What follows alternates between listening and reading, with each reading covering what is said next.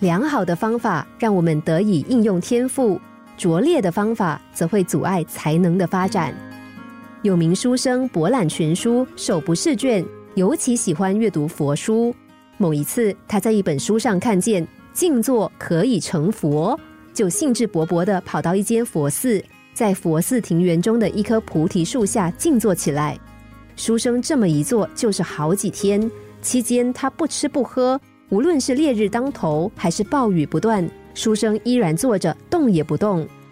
眼看书生双眼发直，脸色发白，就要支持不住了。佛寺里的大小和尚纷纷到菩提树下劝他。有人说：“你还是回家休息休息吧。”有人说：“你这样滴水不沾，身体很快就会受不了，先好好保重自己比较要紧。”但书生依然不为所动，口中念念有词的说：“静坐可以成佛，静坐可以成佛。”最后，寺院的住持亲自出马，他镇定从容的走到书生身边，坐了下来，接着拿出一块石头，在地面上来回磨个不停。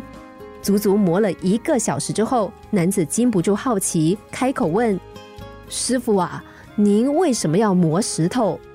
住持一边磨石头，一边回答说：“庙里少了一面镜子，我要把这颗石头磨成镜子。”书生笑说：“师傅啊，您就别白费力气啦，石头怎么可能磨成镜子呢？”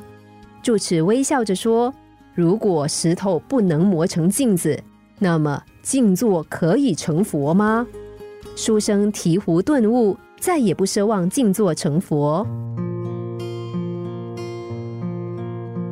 故事中的书生嘲笑住持想把石头磨成镜子。却没有发现自己妄想静坐成佛有多么的荒谬，这是因为书生太执着于目标，也就是成佛，因而忽略了方法。我们也常常急于达到某个目标，自己因此陷入了困境，却依然故我。